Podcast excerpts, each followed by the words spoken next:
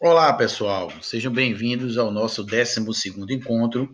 Eu sou o professor David Alves, da disciplina Fisioterapia do Trabalho e Ergonomia. Nesse nosso 12 encontro, a gente vai falar justamente dos fatores ambientais, como som, iluminação, repetitividade, monotonia, trabalho noturno e principalmente sobre as NRs o que ser logo de cara essas NRs? Né? Vamos começar logo pelas NRs, para a gente começar a ter um entendimento melhor do que a gente vai ver no nosso 12 encontro.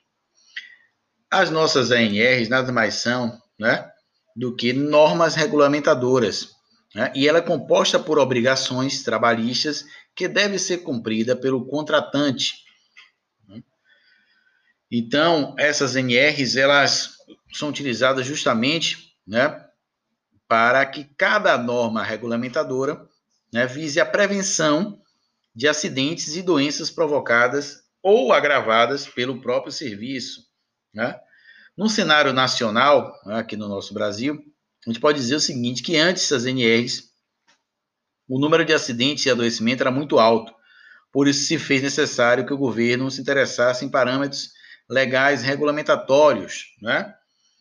E na década de 1970, a cada sete empregados, um tinha um acidente de trabalho. Então, vivíamos um grande crescimento econômico na época dos anos 70. Portanto, muitas obras de infraestrutura tinham, eram realizadas também dentro do Brasil, causando diversos acidentes e mortes. E era motivado justamente pela falta de segurança. Essa situação ela é chamada de pré-normas regulamentadoras. E era muito ruim. É, então, depois disso, a gente começou a observar o quê? Que a informalidade de contratos laborais era muito grande, principalmente na parte de canteiros de obras, já que tava, o Brasil estava em expansão. E foi em virtude do quadro né, do governo brasileiro que as resoluções né, da Organização Internacional do Trabalho pressionou e o governo se viu obrigado a tomar iniciativa em relação aos altos índices de acidente. Então, o Brasil ainda mudou nos últimos anos. Claro que a gente ainda está muito, muito ainda para trás, né? Em relação aos demais países. Mas também não podemos reconhecer que tivemos melhorias significativas nesse, na vida dos trabalhadores. Nesse sentido, essas normas regulamentadoras, assim como as normas técnicas e as leis relativas ao trabalho, têm ajudado bastante a gente tem notado que, com o passar dos anos, essas, essas normas regulamentadoras sofreram alterações. Alterações que passaram em função do método de trabalho, do avanço tecnológico e da mudança das relações de trabalho. Existem outros comitês e grupos que se reúnem periodicamente quando tem uma demanda específica e criam e revisam os textos, né, visando atualizar os conceitos, né, iniciar boas práticas vigentes nas normas nacionais e internacionais. De modo geral, a norma, norma regulamentadora, ela contempla aspectos indispensáveis a proteção do trabalhador. Vão impulsionar os fabricantes de equipamentos e prestadores de serviço e de formação também de capacitação de mão de obra, a ampliarem o que as suas capacidades, né, justamente para melhorar o atendimento das novas demandas. Inicialmente, toda mudança vai interferir no custeio, né, em geral, do serviço daquele da, que o empregador está contratando aquele empregado. Mas logo que ela é assimilada, o ganho da produtividade e da gestão de risco de acidente vai melhorar cada vez mais o funcionamento desse trabalho.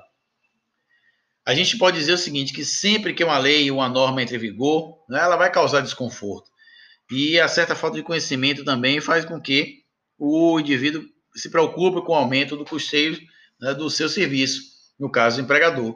Mas a melhoria da qualidade de vida dos empregados, a redução do tempo de tarefas, a melhoria do, do, do próprio entrega do, do serviço desse trabalhador vai trazer grandes ganhos ao empresário. Né? Olha que interessante. A gente né, falou sobre as normas. Hoje nós temos 36 normas regulamentadoras, né, todas visando a melhoria do saúde do trabalhador. Quando a gente fala sobre os aspectos dos fatores de riscos, como eu citei a iluminação, a grande preocupação da iluminação é justamente o que? A manutenção da atividade visual e a prevenção de acidentes voltada para a visão. Quando a gente fala da, da parte de audição, dos ruídos, lembrar que o ruído desagradável pode afetar também a audição. Quando a gente passa, né, em relação aos riscos ergonômicos, aí que a gente vai ver a monotonia e a repetitividade, né? Porque a monotonia, quando o indivíduo fica muito tempo parado, né, ele tem mais chances de causar um acidente, por justamente não ter uma frequência né, naquela atividade. Mas também o excesso da repetitividade causa esse transtorno ao trabalhador pelo excesso de trabalho, como a gente já viu anteriormente. Né? Já os trabalhadores noturnos, a gente observa que o desgaste psicológico é muito maior à noite do que durante o dia. E as funções orgânicas não estão preparadas justamente para funcionar durante a noite. Bom, gente, esse foi o nosso podcast. Espero que vocês tenham gostado. Não deixe de assistir o nosso streamcast, fazer nossa atividade diagnóstica e, no final, fazer a nossa atividade né, de consolidação. Um forte abraço a todos e até a próxima.